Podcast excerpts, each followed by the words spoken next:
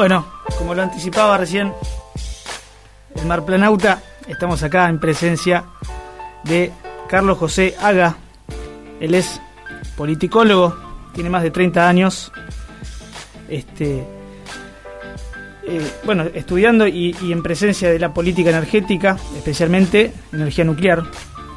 Formó parte de equipos técnicos de la Asamblea Multipartidaria hasta 1983. Preside la Fundación Consejo para el Proyecto Argentino y director del portal Ener- energético internacional y fundador del grupo Confederación Argentina. A su vez, tuvo participación en instituciones públicas y privadas y también en corporaciones nacionales e internacionales. Es autor de muchísimas obras, entre ellas La maldición argentina, publicada en 2012, Estrategia nuclear al colapso, del colapso al protagonismo, en 1991, y es coautor del libro Los Trabajadores, el quinto poder. Recientemente publicó este, un, informe descriptivo de, de la realidad que tituló Objetivo básico primario, suprimir la cleptocracia. Carlos, buenas tardes. Buenas tardes. Un gusto estar con ustedes. Bueno, Bueno, mucho gusto. el gusto es nuestro. Mucho gusto. Quería preguntarte primariamente, bueno, este, si podés adelantarle a la audiencia algo de este, este informe que, bueno, cuyo título acabamos de, de nombrar. Sí, eh, ese informe en realidad surge de uno de los libros, de- digamos, es una especie de continuidad de, un libro que mencionaste, que es La maldición argentina, Eh, profundizando eh, los temas principales que nos preocuparon en ese momento a mucha gente, que tiene que ver con tratar de ubicar la causa por la que la Argentina no crece este, y se ha convertido con, con los años en una fábrica de pobreza. Haciendo un raconto profundo de todas las cuentas públicas y analizando sobre todo los procesos de la toma de decisión y la conformación del poder, encontramos la existencia de un sistema en la Argentina que dista mucho de ser el sistema que dice la Constitución y que es una cleptocracia. Es decir, una cleptocracia es algo mucho más amplio que lo que podría decirse alta corrupción, porque la gente cuando se habla de cleptocracia se toma el tema de la corrupción. La corrupción es un ingrediente dentro del sistema. Lo que tiene el sistema es que es una organización preparada para apropiarse de los fines, de los, digamos, de los recursos públicos y repartírselo en tres sectores. En estos sectores está este, prácticamente toda la, burocracia política argentina. Es decir, eso es, este, digamos, el grupo que se beneficia de ese sistema de poder, que a- es amplio porque abarca los tres poderes del Estado, no es que solamente los políticos que están en el poder en el Congreso o los que están cumpliendo funciones ejecutivas, es decir, es más amplio. Tanto más amplio que el universo humano que representan todos estos nombramientos dentro del país alcanza a las 600.000 personas, que reciben un salario infinitamente superior al promedio nacional. Es decir, esto es este, una sangría que el país no está en condiciones de soportar. Este, es, digamos, son, son ingresos que superan la promedios europeos, por ejemplo. Es decir, son cosas raras que nos pasan a los argentinos. Ahí, este, viendo la prevalencia de estos sistemas y, y la inflexibilidad que tienen, ¿no? Porque cuando se habló en plena pandemia de reducir un poquitito los sueldos de el sector político, este, enseguida saltaron a decir que no, que no lo iban a hacer, que no había consenso para eso. En fin, es lógico porque son los, los que se privilegian con ese régimen. Eso es, digamos, el núcleo del poder en la Argentina. Ahora, ese, ese sistema abarca otras cosas que tienen que ver con intereses prebendarios que los rodean, que también son beneficiarios, es decir, entre ellos este, el sector financiero, un montón de empresas contratistas. Bueno, ya se vio en algunas, este, en algunos eventos, vamos a decir, de Estado público, las coimas que se pagaban y demás. Lo que nosotros este, hicimos fue medir esto y ponerlo en contraste con el Producto Bruto. Y ahí nos sorprendió, realmente nos sorprendió y por eso hicimos este documento diciendo, bueno, esto hay que suprimirlo, porque si es imposible que un país que como mínimo para poder avanzar en la sociedad actual, hablo de la sociedad mundial, necesita reinvertir un, un 20% de su Producto Bruto, no tenga los recursos por, por causa de este sistema que estamos hablando. O sea, eh, es una sangría tan grande que le quedan migajas al sector productivo para poder invertir, al sector productivo tanto público como, privado, ¿no? Le quedan migajas y bueno, y es lo que estábamos viendo, eh, un retroceso económico, una muerte de empresas, eh, tanto públicas como privadas, y un sistema que drena hacia un, hacia un segmento. El volumen es inmenso. A ver, la pregunta, buenas, buenas tardes, yo soy el, el, el, marplanauta. Escúcheme una cosa. A ver, eh, ponga, usted habla de 600.000 personas, muy bien. Eh, así, digamos, explíquenos a grandes rasgos, ¿no es cierto? Yo me imagino por dónde va la cosa, pero a grandes rasgos para que la audiencia escuche. ¿A qué se refiere? Porque usted es un, vamos a decir, un intelectual, un profesional, es un hombre de números, de estadísticas, o sea que no es que se puso un día a hacer una cuentita como, sino que no, se, no, no. se tomó el trabajo. A ver, explíquenos, ¿a qué se refiere? Mire, es simple. Eh, en toda la estructura política hay unos este, 6.000 eh, cargos públicos, llamémosle, que son los que normalmente forman parte de la estructura superior del Estado esos cargos públicos designan más o menos un promedio de 10 ¿Quiénes son esos 6.000? ¿Cuáles son los cargos de esos 6.000? Mire, son todos los cargos electivos, ah, electivos a nivel nacional, provincial y municipal. Esos cargos electivos a su vez designan más o menos un promedio de 10 funcionarios cercanos para tareas políticas. No estoy hablando ni remotamente de los empleados públicos, que siempre en estos debates se los toma como el pato de la boda. Y dicen, el problema es que hay muchos empleados públicos. Yo no estoy tocando para nada el tema de los empleados públicos. Todo el gasto en empleo público llega más o menos al 12% del Producto Bruto. Si le agregamos las jubilaciones y todo lo demás con, este, con los este, planes sociales, estamos hablando de un 16% del Producto Bruto. Esos 6.000 que designan 10, o sea, o sea perdón, este, eh, dije bien, hacen, hacen este, eh, designan 100 personas en total, porque dije mal, designan 100 personas en total, porque lo podemos tomar, por ejemplo, como referencia en el Congreso, pero ocurre en el municipio, ocurre en la provincia, ocurre en todas las, en los tres niveles, es siempre que tomar el consolidado. Es muy difícil dilucidar esto tomando solo el presupuesto nacional, porque si uno, el presupuesto nacional es una pequeña fracción del consolidado. Por eso le dicen a uno, uy, el 80% de todo lo que gastamos son salarios, este, planes sociales y jubilaciones. Y eso es absolutamente y totalmente falso, porque hay que tomar como gasto público la totalidad del gasto público y como salario la totalidad de los salarios que pagan tanto el Estado Nacional, que es lo que se va en el presupuesto nacional, como el Estado provincial y municipal, etcétera. Ahí surge la cifra de que todo ese paquete de funcionarios consume el 6% del Producto Bruto. O sea, prácticamente este, un tercio de todos los salarios que paga el Estado. ¿Por qué pasa eso? Básicamente porque son salarios de 300, 400 mil pesos o cifras superiores en algunos casos. Es decir, hemos tenido acá, este, revisando los números y chequeando cosas, intendentes del conurbano que cobran 10 mil dólares por mes. Y el promedio está en 5 mil. hay unos pocos casos excepcionales que bajan de esa cifra.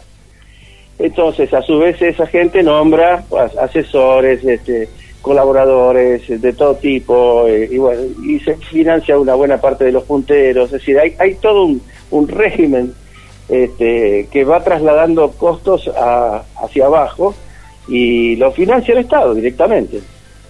O sea, en sus múltiples formas, no es el presupuesto nacional solo, esta es la, la gran trampa. También se hace la misma trampita con respecto a la deuda externa. Eh, siempre que van a dar una cifra de gasto público, hay que fíjese que en cualquier lado donde se vea un cuadro dice excluido intereses. Claro, si, si se toman los intereses que, que paga el Estado Nacional, dos de cada tres pesos, de cada cinco pesos que gasta el Estado Nacional en intereses, eh, son intereses. Dos de cada cinco. O sea que en realidad el gasto que nos están informando son los tres pesos que sobran. Y entonces, claro, uno ve y dice, no, no parece irracional que en esos tres pesos estén todos estos gastos y no le va a alcanzar nunca, va a haber déficit. No, no es así. O sea, hay, hay toda una ingeniería muy bien orquestada, porque participan todos los partidos políticos, para que esto no se vea con claridad hasta ahora que, bueno, empezamos a trabajar el asunto y surgen estos datos contrastados contra el PBI. Para que nos demos una idea nomás, en la Argentina el PBI que se lleva al Estado es casi la mitad de toda la riqueza argentina. O sea, está en casi en el 48%. Esa es la, la cifra de, de PBI que apropia el Estado. De esas cifras es donde se manejan todas estas cosas, porque además hay que agregar unos 27, son 208 mil millones de dólares más 27 mil millones que son el déficit, que es el sobregiro anual que estamos teniendo. Y no es esto un dato, vamos a decir, que porque también podría decirse, va, está la pandemia, no, ahora está la pandemia, porque cuando nosotros empezamos a hacer estas cuentas, la pandemia todavía no había existido. Er, era la realidad nuestra. Es decir, con pandemia el, el déficit se agrandó, porque se imprime, el déficit y la inflación, ¿no? Porque se imprime más dinero y no tiene crédito el país. Entonces se gasta más imprimiendo papeles, no, no hay recursos genuinos. Y además la economía paralizada, o sea, tenemos un, cuadro mucho más grave. si antes veníamos mal, ahora aceleramos el motor hacia, hacia el precipicio. Carlos. sí. Sí, y porque bueno, eh, estamos analizando un cuadro general de situación del, del Estado y bueno, teniendo en consideración aquello a lo que te especializas y que creo que se habla muy poco, o algo se habló, me acuerdo, en el 2016, cuando se hablaba mucho de crisis energética con este bueno ahí con Aranguren a la cabeza el primer año de mandato de Mauricio Macri después pareciera que se fue diluyendo toda la cuestión o toda la problemática de aquella eh, crisis energética. Entonces lo que te quiero preguntar es hoy eh, eh, cuál es el análisis quizás en comparación con aquello que en el 2016 se hablaba tanto de crisis energética cuál es hoy la situación eh, te, lo puedo contestar, o sea, la crisis energética en realidad, eh, digamos, la situación energética del país no varió. Lo que varió es el consumo. O sea, la Argentina desde ese momento en adelante, digamos, hace 10 años que vivimos sin crecimiento y entramos en un periodo recesivo. O sea, la falta de actividad hace que los recursos energéticos parezcan sobrar pero en realidad nosotros estamos con una capacidad instalada idéntica a la de 2015-2016. No hemos aumentado mucho la, la potencia energética. Sí hemos volcado recursos este, impresionantes sobre vaca muerta sin tener ningún resultado, porque bueno, cuando yo hablaba de los intereses prebendarios de la cleptocracia, este, ahí tenemos un ejemplo clarito. Nos hemos gastado más de 50 mil millones de dólares para proyectos como el de vaca muerta y apenas si sacamos un poquitito, 5% más de petróleo y casi nada de gas. O sea, en gas estamos aumentando el consumo y no alcanza lo que sale de vaca muerta. Por eso siguen viniendo los barcos regasificadores y se sigue trayendo gas del extranjero, de Bolivia y, de Chile inclusive, donde hay otra planta regasificadora chilena que nos vende a nosotros. Es decir, lo que ha pasado es que se achicó el, el, consumo y al achicarse el consumo este, hay como una especie de excedente momentáneo. Pero si se llegara el caso de una, de una reactivación, ya no digo volver a los índices prepandémicos, pongamos un caso, 2019, vamos a poner un número, porque la economía retrocedió prácticamente ocho años en este proceso corto. Entonces tendríamos que estar hablando de que con suerte si volvemos al 2015, aún así estaríamos frente a un déficit fuerte de energía además este, le pasa lo mismo que, en el sector energético ocurre exactamente lo mismo que venía diciendo en el Estado. Es decir, el Estado está jibarizado, canibalizado en pedazos, hay distintos grupos y pandillas, por llamarlo así, de esta cleptocracia este, focalizada en cada recurso, entonces están los, petro, los, propetroleros, están los, los, los están los pro, cada uno tirando para sacar obras este, en su beneficio, además los intereses internacionales. Por el caso, se está hablando ahora de una central nuclear china, una unidad de tipo Wallon 1, que va este, a hacer llave en mano, cuando nosotros teníamos una industria nuclear bastante destacada, muy destacada. Y al ser llave en mano no vamos a poder fabricar ni un tornillo para esa unidad este, que va a venir de China. Eso me, impresionó, Carlos, que yo leí un, así, ojié, este, el retroceso de más de 40 años, un artículo que usted escribió, sí. me dejó me dejó re mal lo que nos costó ponernos en la primera división de la energía nuclear en el mundo y lo que nos costó terminar con ella. O sea, nos, nos costó de ida y nos costó de vuelta. Claro, porque nosotros tenemos derecho, por ejemplo, adquirido nunca pagamos una patente de ninguna clase, es decir, porque a través de los procesos de desarrollo propios y de transferencia de tecnología que se hizo en el país, este, las unidades Candú, para dar un caso de donde somos más autónomos que en, nada, las unidades Candú se podrían hacer 100% en el país, pero este, se ha decidido bajo presión política internacional este, irse hacia el proceso chino. Entonces nos retrotrae a la época de cuando se construyó Atucha 1. ¿Pero por qué dice presión? 1 fue la primera unidad llave en mano que tuvimos. La primera que se hizo, digamos, con un contrato de un proveedor extranjero, que son los alemanes. Sin embargo, en ese momento los alemanes, en medio de la negociación, Argentina les arrancó más o menos un 30% de participación nacional. La participación nacional no era tan relevante en ese momento porque era básicamente las obras civiles, algunas electromecánicas, este, eh, las cuestiones de calderería, las cosas pesadas, no y, por supuesto ni un solo componente nuclear, ¿no? Nada. Después de eso vino embalse y ahí sí se alcanzó un grado de integración nacional de casi el 70%, que es una cosa muy buena, este, siendo que se compraron componentes que no se podían fabricar en el país. Para eh, ser el caso, de dar el ejemplo de la calandria del reactor, que viene a ser el reactor mismo, que bueno, Argentina no fabricaba una cosa tan grande. Pues le voy, a, le voy a explicar un dato chiquito pero ilustrativo. Como nosotros tenemos un sistema autónomo que se basa en el daño natural y el agua pesada, los reactores que utilizamos son de gran tamaño. O sea, un reactor argentino este, tiene el doble de tamaño o a veces el triple que un reactor de potencia estadounidense.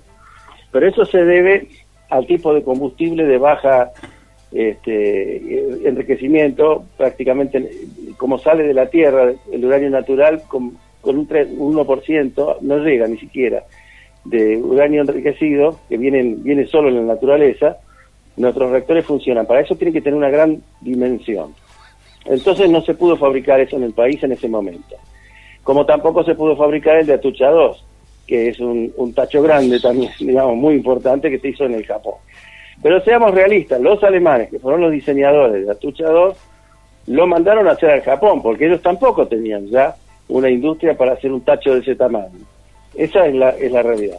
Ahora, después que se terminó por medios propios Atucha 2 hace unos poquitos años, eh, esa capacidad de construcción y esa capacidad de hacer las cosas este, nos llevan a que prácticamente esos reactores estamos en condiciones de hacerlos solos, sin ayuda de nadie y con total autonomía. Lo mismo combustible nuclear. Ahora, si hacemos esta importación, porque al fin un llave en mano es comprar una cosa importada, este, también vamos a tener que traer todos los días el combustible nuclear. O sea, si los chinos un día se pelean con nosotros por la pesca y no nos traen el, combustible del día, porque es así como funciona el contrato, entonces cuatro millones de argentinos se quedan sin luz. Eso es la situación. Con el agravante de que toda esa industria que estuvimos armando durante 40 años se va a quedar sin empleo y va a cerrar. O sea, no va a tener nada que hacer. tenemos la planta de agua pesada más grande del mundo este, en este momento. Y si la cerramos, nos vamos a quedar sin, o sea, sin nada. Entonces, todo un esfuerzo tan grande de estar en la primera división, porque la verdad, la Argentina con, con mucho esfuerzo llegó a estar en la, primera división y ha ganado licitación. Y ha ganado licitaciones importantes. ¿Pero cuándo llegó a, cuál fue la cúspide, digamos? Y yo creo que las exportaciones de alta tecnología que se hicieron a, a, Australia, que se hicieron a Turquía, que se hicieron a Argelia, que se hicieron al Perú, que se hicieron a, muchos otros países, este, demostraron que además fueron licitaciones en competencia con las grandes potencias. No se ganó la licitación así nomás, este, como si fuera en casa. No, eso fue este, una competencia feroz y ganó. Eso califica el, el, nivel de la industria argentina en esta materia. La verdad, estábamos este, entre los siete países capaces de enriquecer el uranio. Ahora no lo estamos haciendo. Es decir, y no, y no tenemos uranio propio, ni siquiera, porque con la política que se siguió en los últimos años, se cerraron todas las minas de uranio que había en el país. ¿Últimos años? ¿Cuántos años? Y yo diría los últimos 10 años prácticamente no quedó más nada de lo que es la minería de uranio en la Argentina. Y el uranio que estamos usando hoy, que viene en bruto, este, para Atucha 1, Atucha 2 y Embalse, procede de Australia. No viene más de la Argentina. ¿Pero cuál es el objeto? ¿Cómo? ¿Cuál fue el argumento para dejar de hacer eso? Bueno, el argumento fueron, digamos, fueron varios, es decir, ya hacía rato que venían este, agitando desde el extranjero las banderas este, antinucleares y, en las zonas en donde estaban las minas de uranio, que es básicamente Córdoba y, el oeste este, argentino, se empezaron a haber movimientos en contra de las minas y hacer una cosa así, y un buen día aceptaron, este, así como, como, viene, empezar a cerrar cosas de la, de la parte nuclear. Y se cerraron primero de todas las minas. Y después se dieron cuenta que, bueno, había que importar este, eh, uranio, lo cual no, no, no cambia el, escenario, porque estamos usando uranio y estamos quemando combustibles y los estamos procesando en las mismas centrales o poniendo en, depósitos en seco. O sea, el, el escenario no varió para nada y la minería de uranio natural, porque estamos hablando siempre de uranio natural. Es una cosa que vos te la podés poner en el bolsillo, no no te va a dar radiación. Es decir, esa es una minería común. Ahora, fíjate qué contradicción con la otra minería, que es la minería que, que contrataron en su lugar, que no es para la parte nuclear, que es la minería que nos primariza, es totalmente la economía, que vuelca cianuro en los ríos, que hace todas estas cosas o que, o que quiere o que quiere levantar un glaciar, para eso no hay problema. Pero para la minería que tenía una relación directa con el desarrollo autónomo y la tecnología, es así, molestaba y había que cerrarlo. ¿Y cómo, eh, ¿cómo, es el, cómo es el sistema chileno con el tema de, lo, de la minería? Porque ellos, ellos tienen básicamente un ingreso fundamental en Chile que es el cobre, ¿no? Sí, pero eso es de las Fuerzas Armadas. O sea, el, el, sistema chileno para financiar el presupuesto militar es que toda toda la minería de cobre este, prácticamente es para es de las Fuerzas Armadas. Es el Estado y la caja es de las Fuerzas Armadas. Por eso... Este, ¿Es autárquico eso? Sí, sí, sí, es autárquico, pero la caja va a parar a, a la financiación de las Fuerzas Armadas. Es una de las cosas que quedó de la famosa constitución de Pinochet en su momento que ahora la quieren derogar y bueno, eso no sé qué van a hacer. Pero eh, en Chile eso funciona de esa forma. Lo que es extraño es que nosotros nunca hubiéramos, nunca desarrollamos el cobre ni nada demasiado importante en, en esa materia porque estaba como comprándole al chileno. Ah, o sea que nosotros estaríamos en condiciones de, o sea que tendríamos lo mismo que los chilenos pero de este lado, digamos. Sí, sí, es seguro que sí, sí. Es seguro que sí, lo mismo pasa con el petróleo, el petróleo convencional estoy seguro que se puede eh, este, trabajar mucho más, se, han descubierto yacimientos en el mar, pero no, no se hizo ninguna inversión porque estaba todo el sistema prebendario alrededor de Vaca Muerta, es decir, es una transferencia directa de dinero del Estado a los, a los particulares. nosotros tenemos un privilegio muy raro en el mundo. Somos uno de los pocos países que subsidia la industria, a, los petroleros privados. ¿Cómo? Eso es así. Y lo subsidia directamente porque el Estado se hace cargo de los gastos de las inversiones. Y además invierte en todo lo periférico. Todo eso lo hace el Estado en la Argentina. Y cuando pasan cosas terribles como que IPF no puede pagar sus deudas, entonces se financia con el aumento del precio de los combustibles y lo paga el pueblo. Eso es en la República Argentina. Un litro de nafta en la Argentina vale lo mismo que 7 litros en Estados Unidos. Sí, eso, leí esas cosas y, este, y la verdad que es, es, es... Pero ojo que eso, eso no sería nada si es que no daña a toda la economía, porque todos cargamos con eso. O sea, cuando, cuando compramos un kilo de pan, ahí adentro hay combustible. Claro, claro. Es, terrible lo que hacemos. Entonces después, bueno, somos todos pobres, vivimos en un país cada día más caro, tenemos ingresos africanos y, nos damos el lujo de tirar, como yo dije al principio, 50 mil millones de dólares en un proyecto que no es público.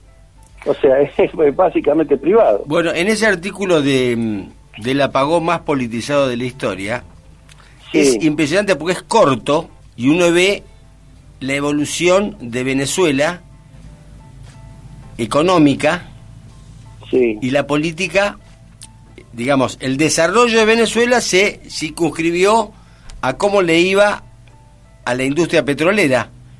Claro, porque hicieron un gravísimo error, que no es el único país que lo cometió. En un momento dado Rusia también equivocó el camino en ese sentido, pero después lo corrigió enseguida pero Venezuela no, no, no nunca paró, que es financiar todo con el petróleo. Entonces es muy susceptible al cambio del precio del petróleo. Además, no percibieron con claridad lo que está pasando en cuanto al reemplazo del petróleo en el mundo y la tendencia que existe de, un avance de las renovables, de los biocombustibles, de la energía nuclear, de la hidroeléctrica. O sea, ellos no se dieron, no se dieron demasiada cuenta que todo eso seguía avanzando y que el petróleo, la movilidad eléctrica, o sea, tarde, tarde o temprano el petróleo iba a caer de precio. ¿Qué es lo que pasó? Cuando ellos calcularon el presupuesto a 120 dólares el barril y resulta que empezó a valer 25 dólares, bueno, Venezuela se fue al tacho. Era imposible que funcionara el país. O sea que, claro, y aparte todo el tiempo, porque por lo que leí, no fue la primera vez que subió y bajó, subió y bajó. No, siempre tuvieron unos altibajos bárbaros, claro. Y por eso, la otra cosa que tiene Venezuela muy mala es que es un país que fuera del petróleo no produce nada de nada, ni siquiera la comida que comen. O sea, no hay eh, otro recurso. Entonces lo que hacen es comprar e importar todo. Eso es una cosa que no, no lo puedo ni... no, no, me entra... Claro, yo acá se produce de todo, ¿no? Pero digamos que no me entra en la cabeza. Que no... No lo quisieron hacer porque yo he participado de reuniones cuando el petróleo estaba alto y yo les decía a ellos, aprovechen ahora para reinvertir esto en industria, hacer la industria de la alimentación, hacer una industria semipesada o semiliviana, lo que, todo lo que importa empiecen a sustituirlo. Pero los venezolanos no estaban conformes con eso, ellos lo veían muy cómodo y pensaban que el petróleo nunca iba a bajar. Estaban recontra convencidos, no había, no había manera de hacerles notar que si había un, en algún momento una oscilación brusca del precio, todo el sistema político iba a temblar y todo el país iba a temblar, porque no iban a tener con qué importar. Yo escucho acá hablar mucho a los libertarios, a los liberales y todo eso, dicen, no hay ni papel higiénico en Venezuela, vamos a tener... Nunca hubo papel higiénico en Venezuela. Yo les escucho decir esas tonterías, porque realmente es una tontería. ¿Cómo va a haber algo que nunca existió? Si siempre lo compraron. Es decir, igual que todos los alimentos.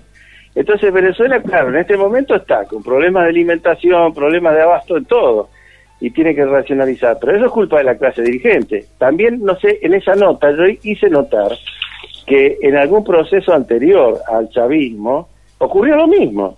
Claro. Es decir, no, no es, es decir, la dirigencia venezolana es toda, toda piensa igual.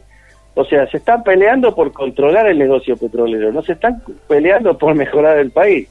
Y por eso a este al apagón que hubo en ese momento lo sucedieron y lo siguen sucediendo nuevos apagones, porque al final la única cosa que genera energía en Venezuela, aparte de, del, petróleo que queman en algunas usinas que tienen, es eh, la represa El Gurí, que viene a ser tan grande como la Ciretá, ¿no? Pero tiene una característica que este, no tiene tanto Yacyretá, y es que es susceptible a los periodos de sequía que están ocurriendo últimamente como consecuencia de la tala de, del Amazonas.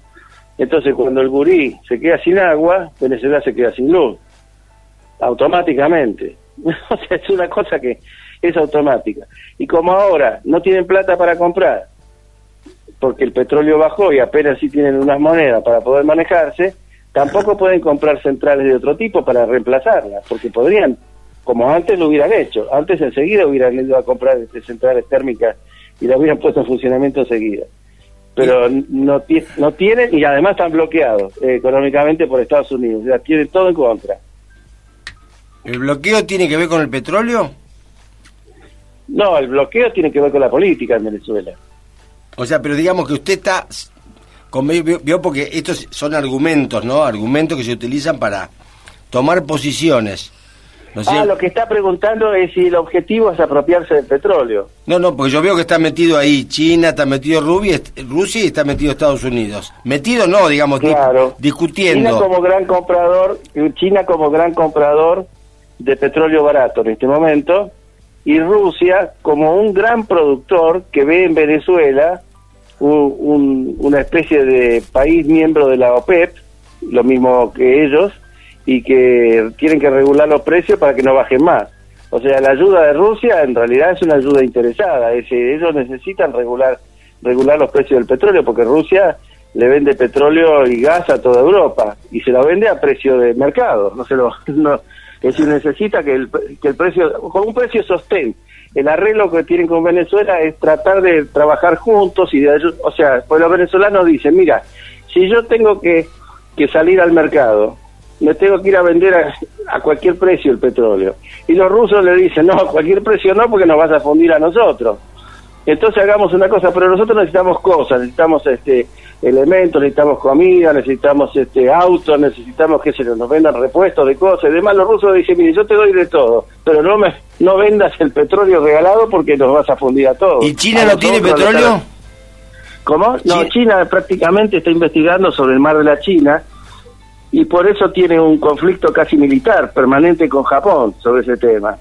Pero porque ahí se supone que algo de petróleo hay. Pero en general China está comprando en todo el mundo, ah, porque los precios bajaron tanto que lo que hacen es comprar y acumularlo, ponerlo en tanques, ponerlo en, en reservorios de distintos tipos. Ah, bueno, ¿y, el interés, ¿y el interés de Estados Unidos le, pregunto al politólogo, ¿el, interés de Estados Unidos? No, el interés de Estados Unidos es desplazar de ahí un régimen que le resulta hostil. Bueno, pero... Ah, ah, pero hostil, pero sin embargo le vendieron nafta hasta hace poquito.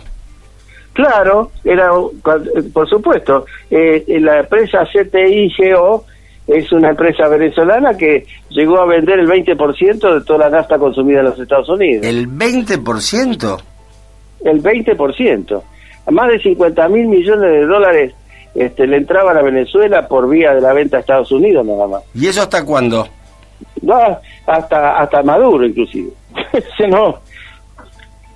¿Y ahora? Ahora que ahora ahora que bajó, no, ahora se ocurrió un fenómeno que invirtió la rueda.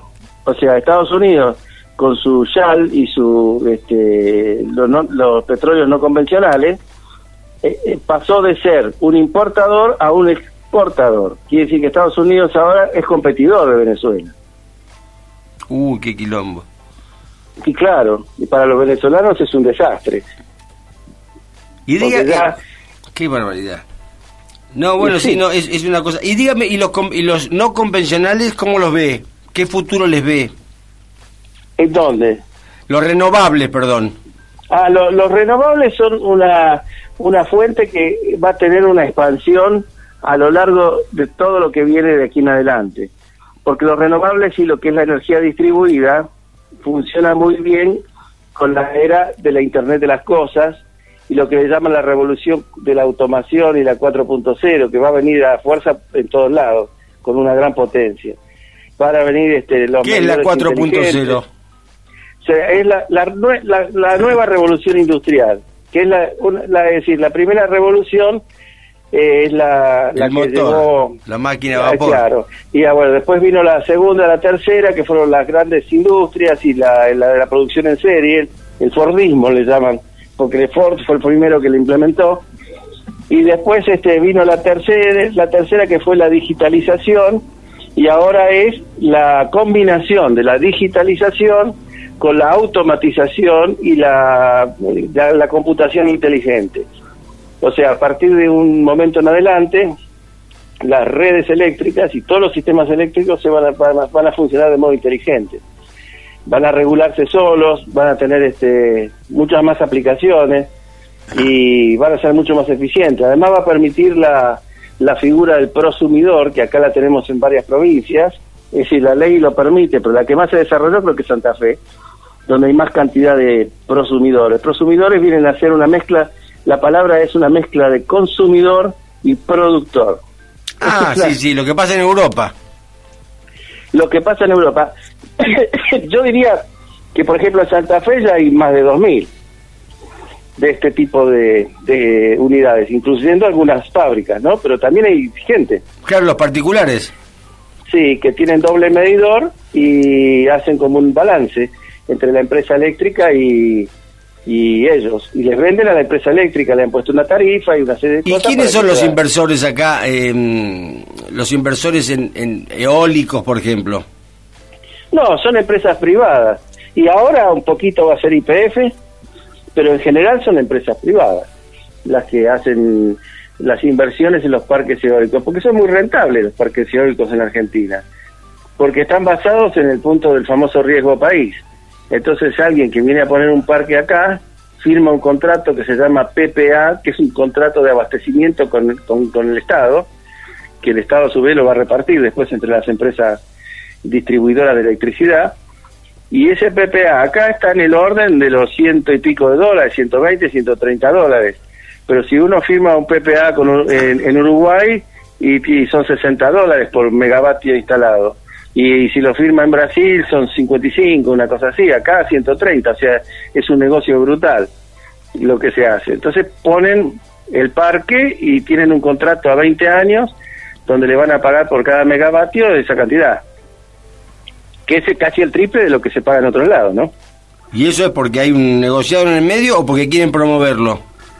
No, básicamente no es porque quieren. Eh, el problema es que el costo financiero para la Argentina es altísimo debido a todo lo que venimos hablando antes. Es decir, nosotros somos un país que gastamos todos nuestros recursos en mantener una estructura absolutamente este, improductiva. Entonces eso nos deja sin recursos propios. Al no tener recursos propios, la capacidad de repago que tiene el país es bajísima, o por decir nula. Por lo tanto, nuestra tasa de interés...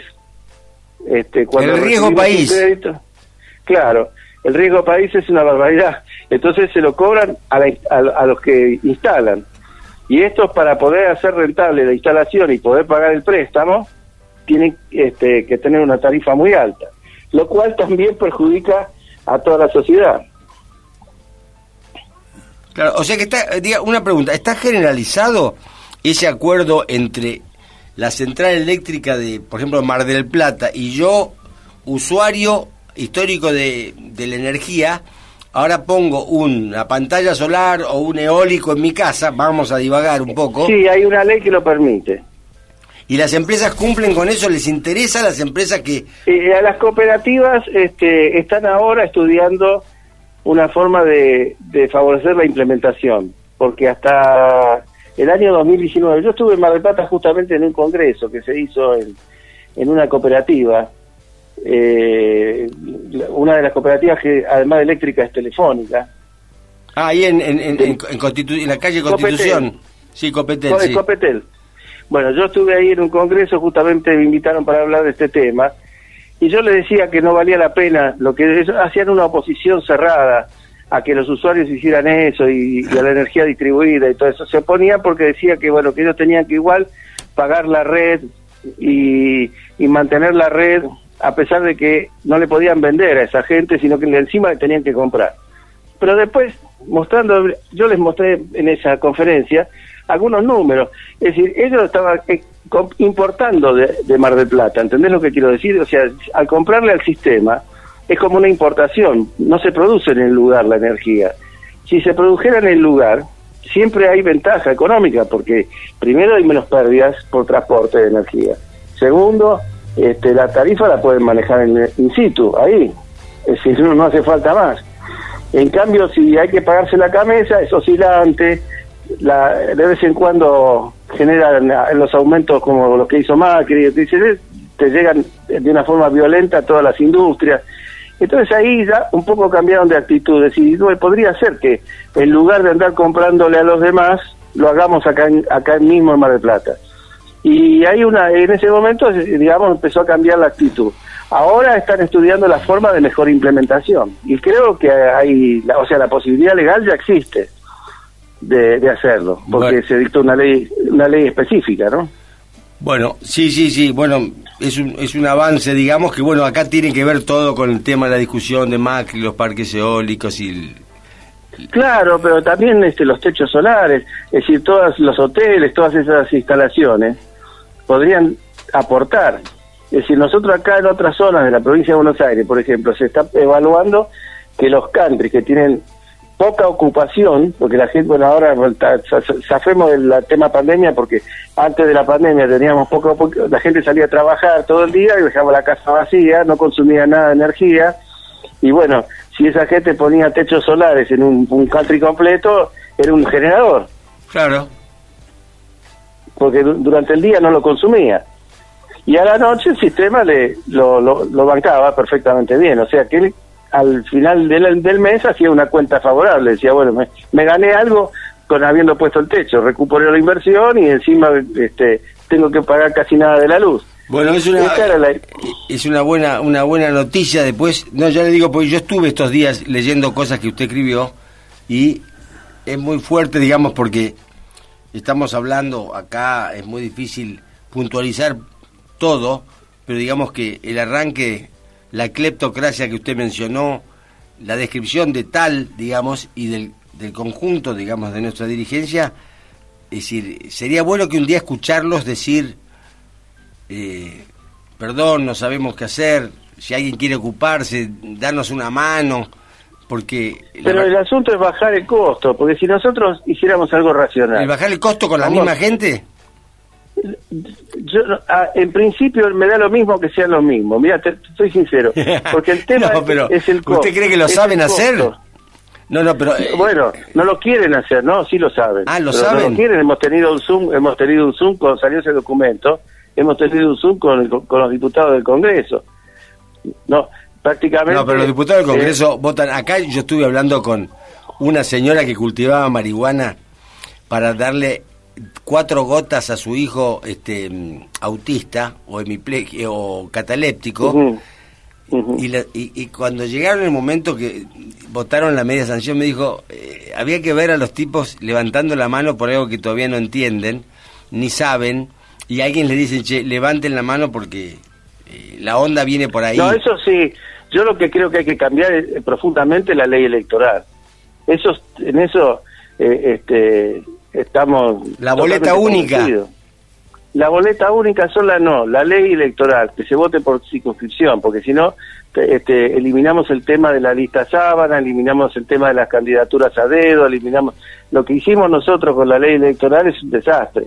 Y esto lo puedo decir como que estuve en la multipartidaria hasta el fin de la dictadura militar y después de eso, bueno, salió un régimen político democrático más o menos razonable. Después de eso se empezó a reformar la ley electoral, a reformar, a reformar, a reformar, hasta que llegamos a lo que tenemos hoy, que es la, combinación de todos los peores sistemas que existen en el mundo.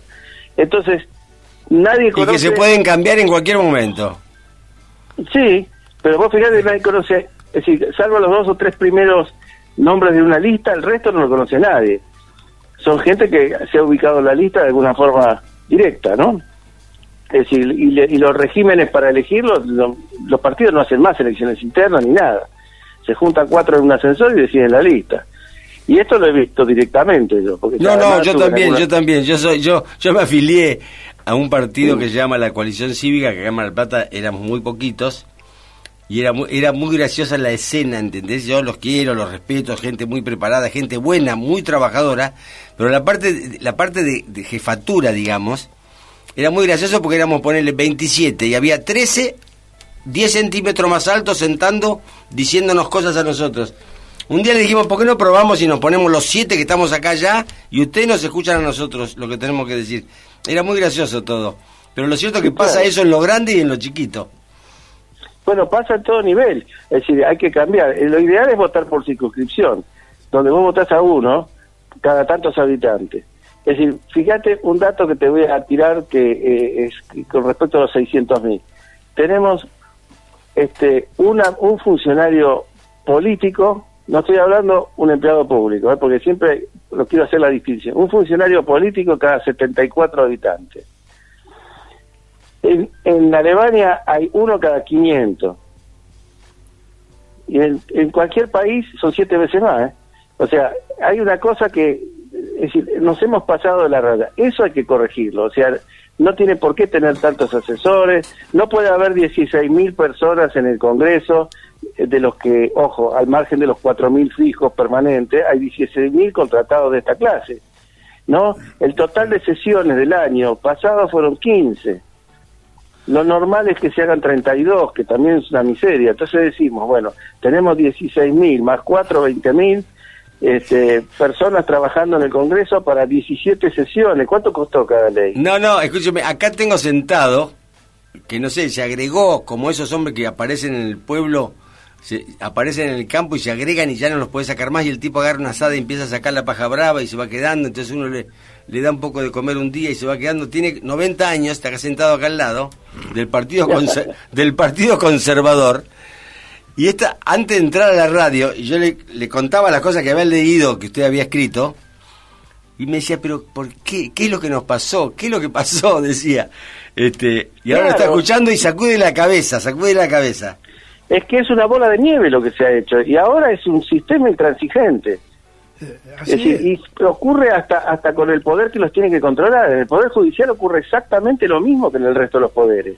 Y digo el judicial para poner uno que es bien nepotista, o sea, el que no es primo es hermano, y cuando se va uno entra otro familiar y así seguimos. Y bueno, y, y, tienen jubilación de privilegio al 91%, ganan este... se autogeneran, se autogeneran. Sí, claro, ¿Y usted cómo, cómo resolvería el tema del Poder Judicial? A ver.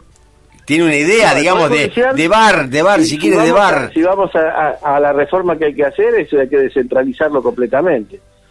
Y que sea un Poder Judicial como puede ser el de europeo. En cada barrio hay un pequeño tribunal que resuelve los problemas. Por ejemplo, hay, hay países que son muy conflictivos jurídicamente. O sea, la gente no se habla con el vecino por una cerca no se habla. Entonces va, va, un juzgado a, que el juez diga de qué lado va la cerca y ese tipo de cosas. Y bueno, acá también somos un país de alta conflictividad. Bueno, se descentralizará, o sea, porque el problema es el sistema centralizado, con la carpeta, con el expediente cosido, con la digitalización que nunca se termina, con, con una Corte Suprema que tiene un presupuesto de dos mil millones de dólares. La Corte Suprema de Estados Unidos tiene un presupuesto de 200 millones de dólares. La nuestra es de 2.000. ¿2.000 millones de dólares? Sí. ¿Tienen, ¿tienen alguna hija en, edad de, merecer? En edad de casarse, no sé, deben haber, pues seguro que hay. Pero la más fea, la más fea, mándela para Mar del Plata. seguramente debe haber otro otro pretendiente que pertenece al clan, ¿eh? no, bueno, lo cierto, lo cierto es que es cierto, ¿no? Es, es una cosa es una cosa frustrante porque aparte nadie ni la ni, ni, ni nadie los demanda, digamos, ni, ni Dios ni la patria. y para hacer esto han ajustado a todo el mundo, porque todo el ajuste que ha caído sobre la sociedad argentina es para financiar esto. ¿No? han desmantelado las Fuerzas Armadas para financiar esto. Han, han, hecho una cosa pero atroz con todo lo demás, pero ellos nunca se nunca se, se ajustaron en nada. Y esta vez la vamos a, o sea, esta vez la solución pasa por ajustar a la política. No al Estado con el Estado, digamos, las funciones del Estado habrá que habrá que revisarlas y reajustarlas, este cambiar traslados de gente, cambiar cambiar un poco la organización, modernizarla, tener controles. Por ejemplo, nuestro sistema de licitatorio es una cosa antidiluviana y está hecha para dirigir dirigir este, a los ganadores porque son los que dan los sobreprecios. Eso está armado así. Hoy, con el mundo digital, podría hacerse licitaciones. ¿Y qué hacemos con la gente? ¿Qué hacemos con los millones y billones de tipos que están en negro, desocupados o subocupados? ¿sí? Yo tengo una idea, pero usted, ¿qué, qué imagina? Que cuando, cuando aparezca el hombre, el hombre o el grupo de hombres. simple. Si suprimimos este régimen, no sobra plata para resolver No, pero ¿cómo lo vamos a hacer? ¿Con 100.000 hombres decididos? Mirá, yo creo que 100.000 hombres se inclinan la balanza en la Argentina desde el punto de vista organizativo. Si mirá cuántos afiliados tienen los partidos políticos reales, no hay ninguno que tenga 100.000, ni siquiera el, PJ, porque se está basando en las afiliaciones del 83. Bueno, pero usted imagínese la, muertos hay en esa lista? La dificultad, la dificultad, esa, esa dificultad de de, de juntar en un, en un comité a 100.000 hombres decididos. Debe haber más de 100.000 hombres decididos, pero están todos desparramados. Debe haber más, pero eh, hacer la masa crítica. Pero los nucleares hablamos a veces, los que estamos en la energía atómica, a veces ah. hablamos de masa crítica con mucha facilidad. Pero es eso mismo, o sea, los electrones están sueltos, desparramados, dispersos en, en, un, en un ambiente que contenido como un reactor. Pero hacen masa crítica, producen, producen cosas, mientras que la gente esté consciente de que ese sea el problema y genere una fuerte demanda, como cuando ocurrió eso del que se vayan todos, que después no se concretó, si genera una fuerte demanda, porque acá nosotros vamos a ir a una crisis. Ahora le hago una pregunta, le hago una pregunta. Eso no es sustentable. ¿eh? No, no, por supuesto. se cae solo. ¿eh? Por supuesto, por supuesto. No, no, hace falta ni empujarlo, ni soplarlo, ni nada. Esto se viene como un piano desde el piso 15. Por supuesto. Mi hijo está, mm. bueno, no quiero entrar en detalle, pero lo cierto es le hago una, le hago una, eh, le, hago una figura, ¿no? Que yo lo que pienso, lo que siento, que mm, antes de mejorar vamos a empeorar. Yo pienso que antes de mejorar vamos a empeorar. Y que el proceso naturalmente que sí. Y que el proceso va a ser largo. Entonces acá no sé qué tan largo, porque una vez que se disrumpen las cosas, hay muchos ejemplos en el mundo y en la Argentina tenemos ejemplos. No, pero usted está hablando de que esto es un sistema. Sí, y había un sistema antes de 1945. Claro. Había un sistema. Y un sistema que era inamovible. Puso siete presidentes en la Argentina ese sistema. No uno, ¿eh? ¿A qué se refiere? A ver. A la década infame. Bueno, pero estamos hablando, está hablando de una década. Bueno, le llaman la década infame, pero en realidad ya había empezado, digamos, el conservadurismo, salvo la etapa de, de Irigoyen y, y ya con Alvear estaba de vuelta en el poder de nuevo. Prácticamente eran las mismas familias, el mismo poder, y bueno, pero ¿qué, tenía le hago una pregunta así, más para generar un debate, es decir, ¿le, parece que el proceso no iba a terminar bien? ¿O usted creyó, o cree que del 83 al 30 el proceso de Argentina iba a terminar mal? Es decir, para atrás hablamos, del 83 para atrás. Claro, sí, de 1883 a 1930, que Argentina evolucionó. Tenía una posición de relevancia, sí. Muy bien, entonces digamos, ¿usted cree que eso iba a terminar mal o que iba con Palacios y con De la Torre? no iba a terminar. No, no es eso. Ahí se comete el primer error. el, asunto de la concentración del poder en la Argentina empieza después de esa época en realidad, porque hasta ese momento el poder estaba bastante este, repartido territorialmente. Pero digamos que gobernaba la oligarquía famosa. Sí, pero la oligarquía gobernaba con ciertos límites por el hecho de que el poder estaba repartido territorialmente. Después, en 1935, un genio de la lámpara resolvió unificar todos los impuestos y quitar de las provincias el derecho de cobrarlos. Entonces el poder económico se concentró en el Estado Nacional. Acto seguido, creó el Banco Central e, y, eliminó todos los bancos provinciales, que también tenían reservas en oro, que también emitían moneda, que también hacían cosas. La misma moneda nacional, ojo, no emitían monedas provinciales.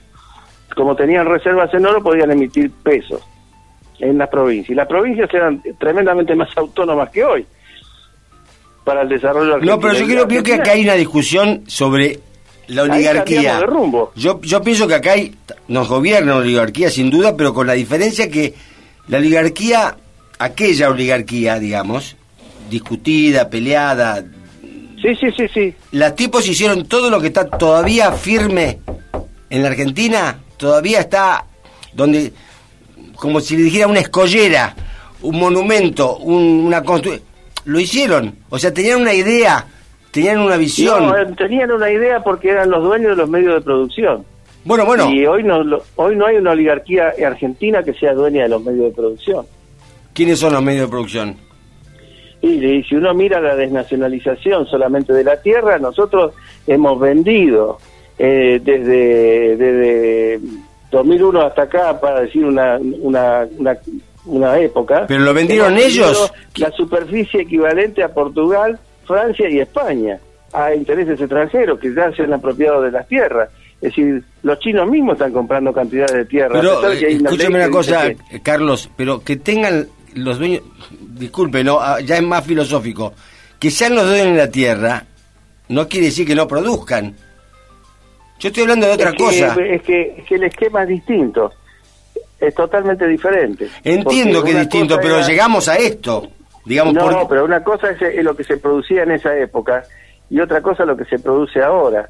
Este, este es el problema. Antes nosotros representábamos el 6-7% del, del comercio mundial. Hoy representamos el 0,03% del comercio mundial. No existimos. Te voy a dar un ejemplo práctico. No, pero está bien, pero entonces, ¿cuál, cuál, por qué, qué, país, ¿qué país te parece a vos que puede ser el segundo productor mundial de alimentos? Detrás de los Estados Unidos. Un país de territorio grande como nosotros, como Brasil, qué sé yo, Rusia, la India, poner, poner a cualquiera. No, no es cierto. El segundo productor mundial de alimentos es Holanda con ese territorio que es igual a la provincia de Misiones, que, encima se inunda. Lo que ocurre es que lo que vale hoy, nosotros no podemos reconstruir lo viejo, lo que vale hoy es lo único que vale, el único recurso que realmente tiene enorme valor es el recurso humano. El recurso, el otro, prácticamente no vale nada. Este es el problema que tienen los países periféricos como nosotros. Es decir, entregan su producción a gente que la procesa mediante sistemas industrializados complejos o tecnológicos complejos, con sistemas de comercialización complejos, a los que nosotros no tenemos ningún acceso. Entonces, se vienen a la Argentina. Te doy un ejemplo práctico. Los chinos compran tierra, tierra, tierra, tierra, pum, se, se quedan con un puerto. ¿No? Y ahora quieren la hidrovía. ¿Para qué? Para sacar todas esas producciones y llevársela a China. Y después utilizarla industrializarla. Este, esto es lo que ocurre hasta con el producto agropecuario. Entonces nosotros qué recibimos? Recibimos una monedita, prácticamente nada. Es decir, hay una, un trabajo de economía muy interesante que se hizo, que investigó, pues, ¿viste las remeras polo? Sí. Bueno, Oppenheimer es el que lo hizo, el, el, eh, trabajo. Eh, él siguió para atrás. Él vio que en Estados Unidos valían 200 a 300 dólares una remera de esa. Y siguió el proceso de, fabricación hacia atrás, porque él sabía que se hacían en el Perú. Y se hacían todas en el Perú. O sea, se hacía la remera, se hacía este, la bolsita donde iba embalada, se, todo se procesaba en el Perú 100%. Cuando fue haciendo el precio para atrás, resulta que el Perú cobraba 8 dólares por cada una de esas remeras polo que valían 300 dólares en Estados Unidos. Todo lo que estaba en el medio, ¿qué era? Y eran sistemas complejos de comercialización digitalizados, sistemas de distribución y, de, concentración de los productos, este, y por supuesto estaba también el, el vendedor final, ¿no? Pero le quedaba nada a los peruanos. Eso es la cuestión de la materia gris.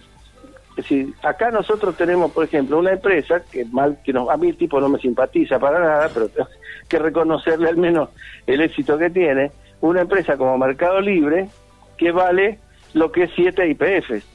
Sin embargo, nuestra mentalidad sigue creyendo que IPF es una empresa importante. Bueno, cuando, esa, eh, cuando, tenía esa compañía que vale, vale tantas veces más que IPF, Nosotros de esas podríamos tener 100 en la Argentina. Eso no me cabe la menor duda.